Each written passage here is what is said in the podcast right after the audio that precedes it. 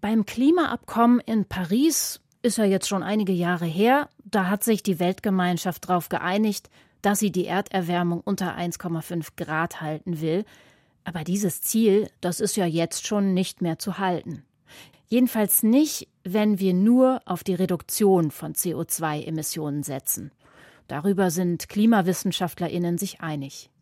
Wir kriegen unsere Industrie nicht komplett emissionsfrei. Und deswegen müssen wir da, wo es nicht anders geht, das CO2 wegnehmen, bevor es in die Atmosphäre kommt.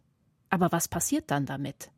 Darauf hat die Forschung zwei Antworten. Es kann verklappt werden oder es wird in der Industrie weiterverwendet, zum Beispiel bei der Produktion von Kunststoffen. Die Verklappungslösung, die heißt offiziell CCS, Carbon Capture and Storage. Dabei wird CO2 eingelagert, zum Beispiel im Meeresboden. Umweltverbände waren bisher nicht dafür, diese Technologien weiter zu verfolgen. Und viele PolitikerInnen auch nicht.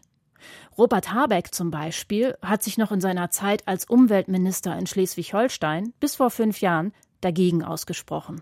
Im Land will niemand das haben, weder die CDU noch die FDP noch die Grünen noch die Piraten oder die SPD und die Bevölkerung will es erst recht nicht haben. Als Klimaschutzminister in Berlin ist er im Dezember 2022 dann aber umgeschwenkt und vertritt damit jetzt eine Position, die viele Wissenschaftlerinnen auch haben.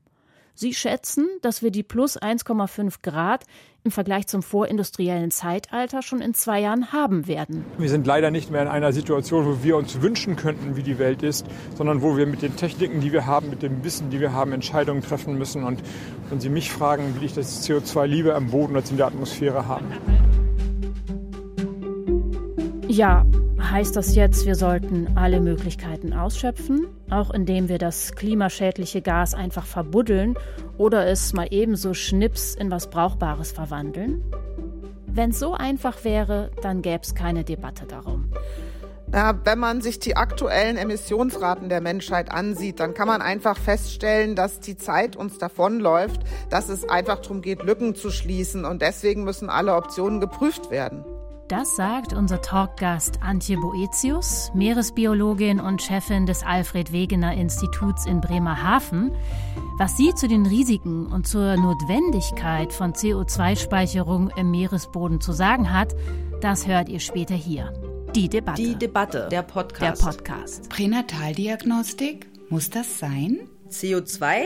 Buddeln wir ein. Wissenschaftliche Perspektiven in gesellschaftlichen Kontroversen. Die Debatte. Die Debatte. Der Podcast. Der Podcast.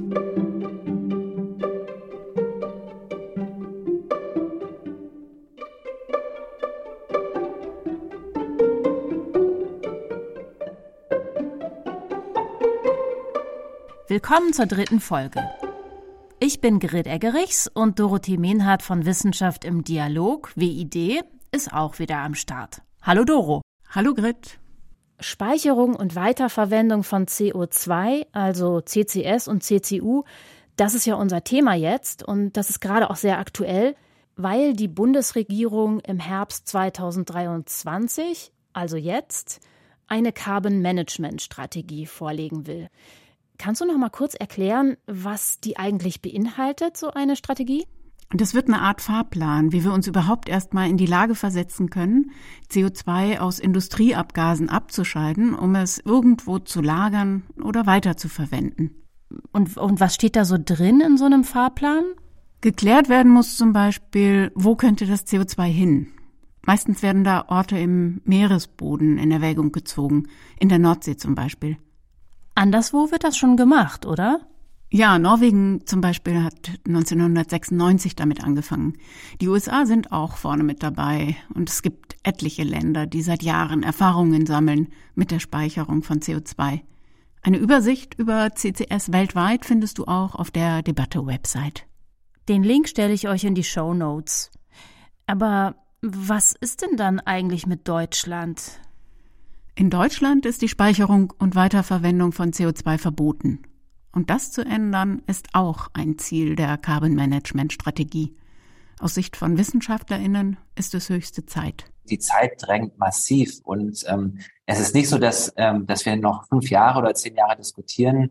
sollten, ähm, äh, ob wir bestimmte Sachen machen, sondern er muss eigentlich sehr, sehr früh jetzt schon überlegen, wie können wir Anreize setzen in Investitionen, damit wir unsere Ziele erreichen. Das war der Wirtschaftswissenschaftler Matthias Kalkul. Mit Ziele meint er Klimaziele. Und Klaus Wallmann hat auch gesagt, es ist dringend. Er ist Meeresgeologe. Wir müssten meiner Ansicht nach versuchen, noch dieses Jahr wenigstens hinzubekommen, dass eine Erkundung möglich wird und dann eben in den Folgejahren auch dann eine Speicherlizenz vergeben werden kann, also einen rechtlichen Rahmen dafür schaffen. Und wenn wir optimistisch sind und Politik schnell entscheidet, dann könnte es sein, dass wir in etwa zehn Jahren anfangen könnten, im Millionentonnen-Maßstab CO2 in Deutschland zu verpressen. Wie viel CO2 müsste denn abgeschieden werden, damit am Ende ausreichend wenig in der Atmosphäre landet?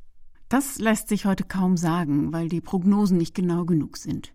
Niemand kann exakt sagen, wie viel CO2 wir in 20 Jahren noch emittieren werden. Im Moment arbeitet die Industrie vor allem daran, ihre Emissionen runterzusetzen. Das geht aber nicht in allen Bereichen, oder? Nee, und genau das ist das Problem. In der Stahlindustrie, in Zementwerken oder bei der Produktion von Glas werden große Mengen CO2 ausgestoßen. Und nach heutigem Stand der Technik lässt sich das auch nicht ganz vermeiden. Und auch Verbrennungsmotoren werden ja nicht komplett verschwinden. Schiffe brauchen sie, Flugzeuge und Traktoren und Mähdrescher werden auch weiterhin CO2 in die Luft blasen. In der Industrie kannst du es aber eben direkt den Abgasen entnehmen. Ach so, also das heißt vor Ort, zum Beispiel im Zementwerk. Ja, wie das genau funktioniert, das kannst du dir auf unseren Seiten angucken. Wir haben das in einem Video genau erklärt. Eine gute Übersicht über die Techniken gibt es da auch. Wo genau, das steht bei uns in den Show Notes. Gut, wir haben gesagt, wir haben zwei Möglichkeiten, entsorgen oder weiterverwenden. Ja, genau. Beim Entsorgen kann das CO2 in der Erde gespeichert werden, zum Beispiel in alten Öl- oder Gaslagerstätten wie in Norwegen. Und das ist man dann auch für immer los, sagt zum Beispiel Matthias Kalkul. Ja, bei CCS geht es letztlich darum, etwas plakativ gesagt, um Müllentsorgung, sichere Müllentsorgung. Sehen das alle so? Geht das ohne Risiko? Gibt es da nicht auch die Gefahr von zum Beispiel Erdbeben? Das weiß man noch nicht so ganz genau. Es gibt in Deutschland nicht viele Forscher, die schon Erfahrungen gesammelt haben mit CO2-Einlagerung. Einer ist der Geoingenieur Frank Schilling. Der hat in einem Pilotprojekt in Ketzin in Brandenburg rund 67 Kilotonnen CO2 im Boden versenkt. Mit Erfolg? Ja. Und er sagt, kleinere Erdstöße kann es schon geben. Aber die seien nicht stärker als das, was wir spüren, wenn eine Straßenbahn vorbeifährt. Und das Grundwasser? Ist das safe, wenn das CO2 im Boden gespeichert wird? Laut Umweltbundesamt ist es nicht vollkommen auszuschließen, dass CO2 aus den unterirdischen Speichern ins Grundwasser gelangt einfach weil es dazu noch keine Langzeitstudien gibt. Der Geologe Klaus Wallmann sagt deshalb, dass CO2 an Orten gespeichert werden sollte, wo Menschen nicht gefährdet werden können. Wenn wir es weiter draußen im Meer machen, dann haben wir keine Probleme mit Erdbebenschäden in Gebäuden, was durchaus ein Risiko ist beim CCS. Das würde dann nicht auftreten. Und auch die Gefährdung der Trinkwasserversorgung, also Versalzung von Grundwasserleitern, würde auch nicht auftreten. Also es ist nicht nur so einfach so ein wir schieben das mal weg und dann ist das schon okay, sondern es gibt eben bestimmte kritische Schutzgüter im Offshore-Bereich nicht, die gerade eben in der Bevölkerung und auch völlig zu Recht als sehr relevant eingeschätzt werden, eben die Integrität von Wohnbebauung und die Integrität von Grundwasserleitern, die wir für die Trinkwassergewinnung benutzen wollen. Okay. Und wie sieht es mit dem Weiterverwenden von abgeschiedenem CO2 aus, also diesem CCU? Du kannst aus CO2 einen Rohstoff machen, der dann bei der Produktion von Kosmetika, Waschmitteln oder Farben eingesetzt werden kann. Oder von Kraftstoffen. Ach so, also E-Fuels, mit denen Verbrenner gefüttert werden könnten? Genau. Vor allem bei den unvermeidbaren Emissionen, über die wir schon gesprochen haben. Also Verbrennungsmotoren in der Landwirtschaft, der Schifffahrt und beim Fliegen. Hm. Also das heißt dann aber ja, das CO2 kommt doch wieder in die Atmosphäre. Das stimmt. Matthias Kalkul sagt, CCS und CCU sind von der Klimawirkung sehr unterschiedlich. Weil beim CCS wirklich das äh, CO2 gespeichert wird für lange Zeiträume äh, damit einen Klimanutzen entfacht, während es bei CCU doch eigentlich relativ schnell wieder in die Atmosphäre gelangt, je nachdem, um was es für Produkte sich handelt. Äh, das können Chemikalien sein, in denen Kohlenstoff drin ist. Das können E-Fuels sein, also Treibstoffe, die Kohlenwasserstoff basiert sind und äh, aus Strom erzeugt werden, die aber auch das, den Kohlenstoff dann aus der Luft äh, nehmen, aber wenn sie verbrannt werden, den Kohlenstoff wieder in die Luft abgeben. Also, da muss man dann ja ziemlich detailversessene Rechnungen anstellen, oder? Okay, ich scheide CO2 ab, aber wie viel CO2 kostet mich dieser Prozess? Okay, ich verwerte das CO2 weiter, aber wie viel CO2 kostet mich diese Weiterverarbeitung? Was kostet's, das CO2 zu transportieren? Und wie viel CO2 emittiere ich letztendlich, wenn ich meinen Motor mit dem E-Fuel speise? Ja, genau. Oder wie Matthias Kalkul sagt? Das heißt, mit CCU bekommt man keine Nettoentnahme von CO2 aus der Atmosphäre, äh, sondern ist letztlich äh, von, der, von der Klimabilanz äh, plus minus null im besten Fall. Das heißt, bei CCU haben wir es mit Kreislaufwirtschaft zu tun. Dann wäre es nur auch schön, wenn die Bilanzen stimmten. Ja, auf den zusätzlichen Energieaufwand für Abscheidung, Transport, Einlagerung oder Weiterverwendung verweisen viele ForscherInnen. Das Ganze macht nur Sinn, wenn man diese Anlagen mit erneuerbaren Energien betreibt. Susanne Dröge vom Umweltbundesamt hatte im Gespräch mit die Debatte noch einen anderen Punkt. Sie fürchtet, dass sich Unternehmen nicht mehr anstrengen, CO2 zu reduzieren, wenn es auch anders geht. Aber dann kommt wieder das, was wir ja schon besprochen haben. Wir haben nicht genug CO2 eingespart und jetzt haben wir keine Wahl. Und müssen jetzt alle Möglichkeiten ausschöpfen, genau. Ob das klappen kann und wie hoch die Risiken von Speicherungstechnologien für CO2 gerade im Meeresboden sind, darüber spreche ich jetzt mit Professor Antje Boetius, Meeresbiologin und Direktorin des Alfred Wegener Instituts in Bremerhaven. Sie war gerade auf Expedition in der Arktis, ist jetzt schon wieder sehr busy am Institut, hat aber zum Glück trotzdem eine halbe Stunde für uns freigemacht. Ich treffe sie per Leitung und steige schnell mit der ersten Frage ein. Viele sagen, ohne CCU, also ohne die sichere Entsorgung von CO2, kommen wir nicht aus oder kommen wir nicht mehr aus. Orte für die Speicherung zu finden, das ist nicht so einfach, gerade da, wo Menschen wohnen, die das vielleicht nicht wollen. Und deshalb sagen ForscherInnen, äh, wir machen das weit weg von uns im Meeresboden. Frau Boetius, guten Tag erstmal. Hallo. Wie finden Sie als Meeresbiologin diese Idee? Ja, wenn man sich die aktuellen Emissionsraten der Menschheit ansieht, dann kann man einfach feststellen, dass die Zeit uns davonläuft. In, bei aktuellen Ausstoß äh, würden wir schon in fünf Jahren die Menge in der Atmosphäre erreichen, die uns dann mehrere Jahre, Jahrzehnte über das 1,5 Grad Ziel bringt. Und das hat so verheerende Konsequenzen für das Leben im Meer und an Land, dass es einfach darum geht, Lücken zu schließen. Und deswegen müssen alle Optionen geprüft werden. Das heißt, wir kommen einfach ohne CO2-Speicherung nicht mehr aus und da muss man dann abwägen. Das ist so Ihre Position. Ja, es gibt ja verschiedene Lösungen für diese Frage, wie kontrollieren wir die Emissionen. Natürlich ist die günstigste und schnellste Methode, die Emissionen selbst zu verkleinern. Also Ausstieg aus Kohle, so schnell es geht, regenerative Energien hochfahren, so schnell es geht, auf Effizienz setzen, so schnell es geht, mit Anreizen. Das ist ja das Hauptprogramm der Wissenschaft.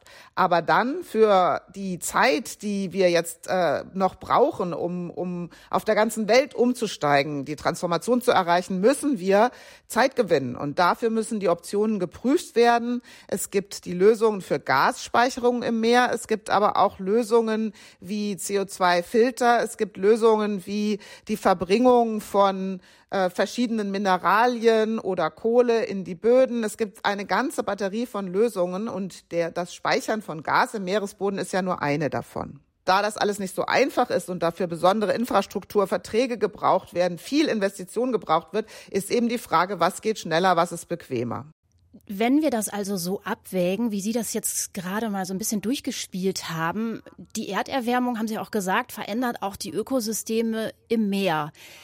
Was, was genau ist da das größte Problem oder sind die größten Probleme?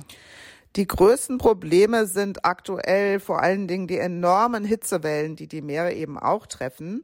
An Land brennt es dann Und im Meer ist es einfach so, dass Wassertemperaturen lokal so hoch sind, so hoch werden, dass viele Lebewesen nicht mehr mitkommen und dass sie einfach absterben. Wir hatten in den letzten Jahren entlang der Pazifikküste unfassbare Sterberaten, Millionen von Meerestieren tot angespült. Wir haben auch die enorm steigende Bleiche der Korallenriffe weltweit. Da sind die Faktoren Wärme und CO2-Aufnahme des Ozeans gekoppelt, vernichten Korallenriffe, die wiederum der Lebensraum für viele Arten sind.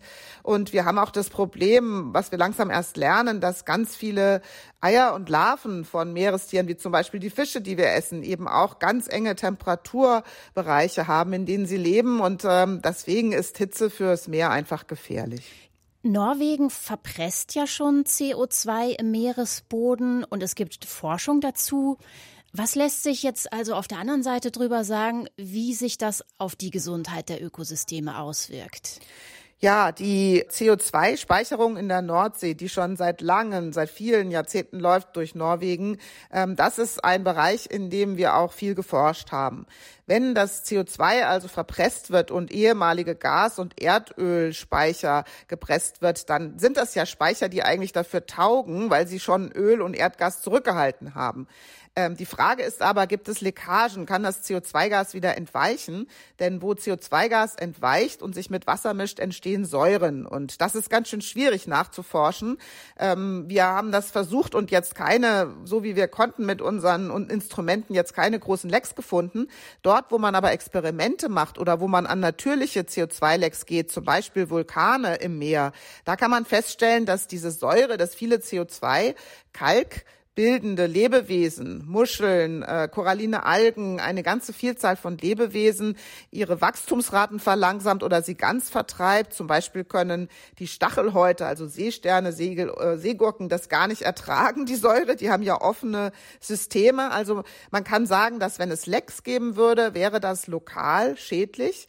Aber global wissen wir eben zu wenig und müssen darauf setzen, dass wir Lösungen finden. Wie sicher kann man denn so einen Verschluss, so einen, so einen Speicher bauen, dass da eben keine Leckagen entstehen? Naja, unser Erdgas kommt ja meistens aus untermeerischen Speichern oder Speichern an Land.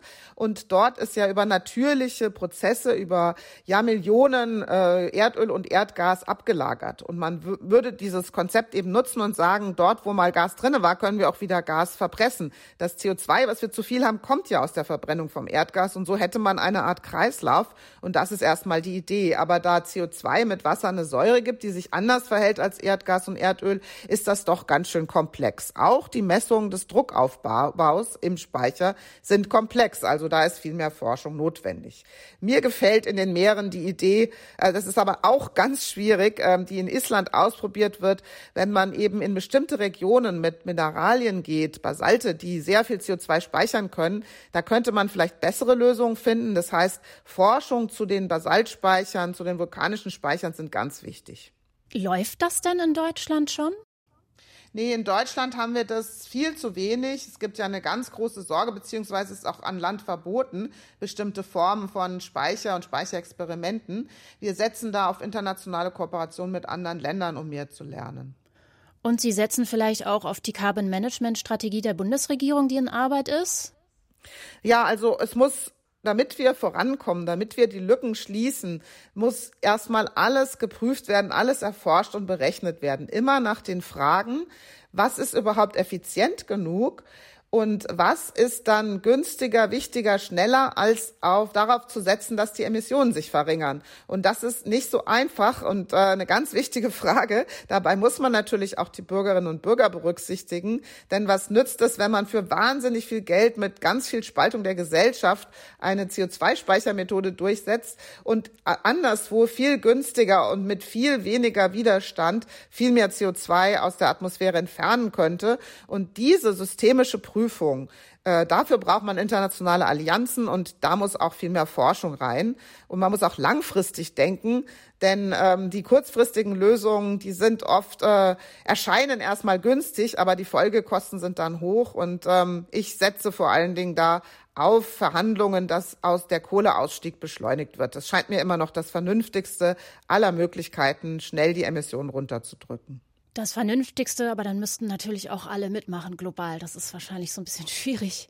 Ja, das müssen aber auch bei den Speichermethoden. Ne? Das ist ja, also wir, wir müssen da wirklich aufpassen und es geht immer um das naturwissenschaftliche, aber auch das sozioökonomische Verständnis. Deswegen äh, schnell umzusteigen und die Menschen dazu zu kriegen, die Industrie dazu zu kriegen, wo auch immer es geht, regenerative Energien zu nutzen oder Partnerschaften einzugehen. Das tut Deutschland ja auch. Wir beziehen Gas aus Norwegen und kaufen mit dem Gas die norwegischen CO2-Speichertechnologien ein, zum Beispiel bei Wasserstoffgas. Das ist dann für uns Deutsche sehr teuer, dieses äh, Wasserstoffgas, aber es ist erstmal eine Möglichkeit voranzukommen. Und es kommt ja langsam raus, dass Nichtstun immer noch teurer ist als Option. Und so muss man eben vorgehen. Immer überlegen, was kostet es, was sind die ökonomischen Anreize, aber wie investieren wir unsere Mittel vor allen Dingen auch in die Transformation. Sie haben es schon angedeutet, wir können das ja vielleicht auch gar nicht im deutschen Raum alles lagern, was wir dann lagern müssten, wenn wir dann einmal herausgefunden haben, wie wir das im großen Stil abscheiden können. Heißt es, wir müssen äh, in andere Länder, in andere Gegenden der Welt? Grundsätzlich könnte man erstmal sagen, da die Atmosphäre ja im globalen Austausch ist, ist es völlig egal, wo CO2 entfernt wird oder wo weniger emittiert wird. Hauptsache, es wird weniger emittiert oder es wird mehr CO2 aus der Atmosphäre zurückgewonnen. Das Problem ist aber, wenn man im eigenen Land keine Innovationen hat, wenn man keinen Technologievorsprung erzeugt, indem man es einfach ausprobiert, sich anpasst und Technologien nutzt, dann wird man abhängig von anderen Staaten, dann kann das sehr teuer und sehr unbequem werden. Das hat uns ja zum Beispiel auch die Konsequenz des russischen Angriffskriegs aus der Ukraine gezeigt, wie schwierig es ist, aus Erdgasabhängigkeit wieder auszusteigen. Und da muss ich sagen, dass dieses einfache Prinzip, woanders ist es günstiger und Menschen wehren sich nicht, dass das fragwürdig ist. Ich wünschte mir sehr, dass wir in Deutschland uns mindestens in einigen der Technologien auch einen Innovationsvorsprung organisieren.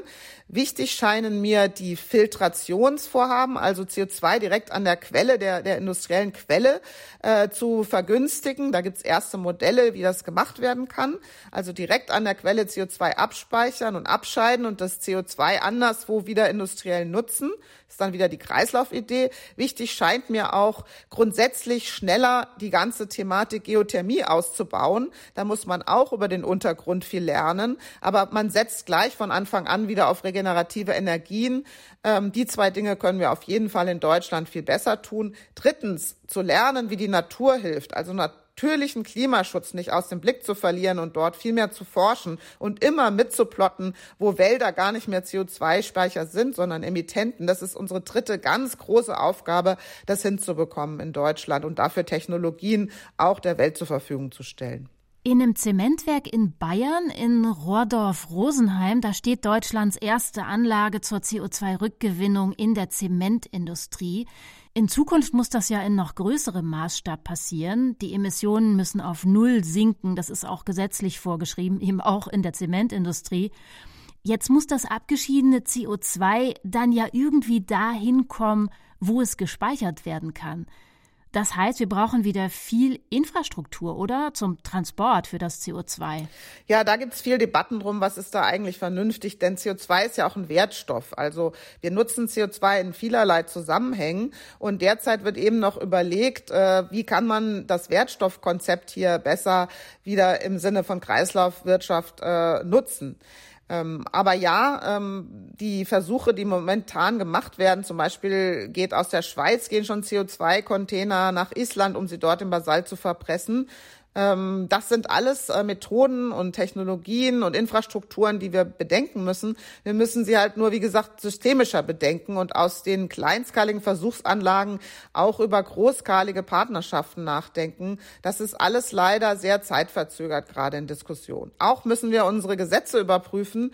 Äh, Verbote gegen die Speicherung von CO2, gegen Einleitung und so weiter müssen auf den Prüfstand dort, wo sie Forschung und Partnerschaften behindern. Denn die schnelle, schnelle Auswirkung der Klimakrise auf unser aller Leben, die ist wirklich ernst zu nehmen. Die Katastrophen folgen ja eine nach der anderen. Es gibt ja Kollegen, die sich mit CO2-Speicherung intensiv dann auch noch mal befassen mit den technischen Möglichkeiten und die sagen, äh, innerhalb der nächsten drei bis fünf Jahre müssen wir das eigentlich in Gang bringen. Das scheint mir nach allem, was Sie jetzt gesagt haben, eher unwahrscheinlich, oder? Nee, also die Forschung läuft und es gibt auch mehr Forschung. Es gibt Konzepte, es gibt zum Beispiel bei uns auch in der Helmholtz-Gemeinschaft, bei Frauen, im Grunde mittlerweile bei allen Wissenschaftsorganisationen gibt es Konzepte, gibt es Ansätze, wie man überhaupt berechnet, was sich lohnt und was sich überhaupt nicht lohnt.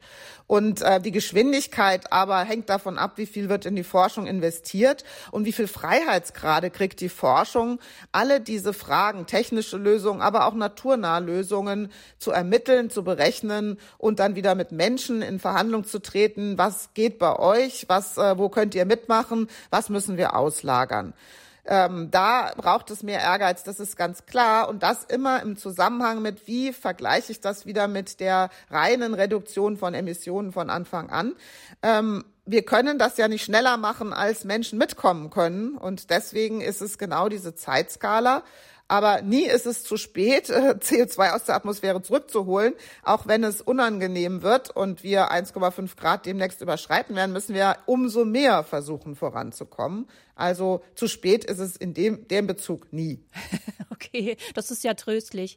Nö, tröstlich ist es auch nicht. Es ist dringlich. Ja, ich würde einfach mal sagen, es ist dringlich. Und äh, es nützt ja aber nichts, äh, sich hinzuschmeißen und äh, den Kopf in den Sand zu stecken. Wir haben 20, 30 Jahre verloren wegen völlig un unsinnigen Debatten, Verunsicherung der Bevölkerung, Lügen und Krieg gegen das Wissen.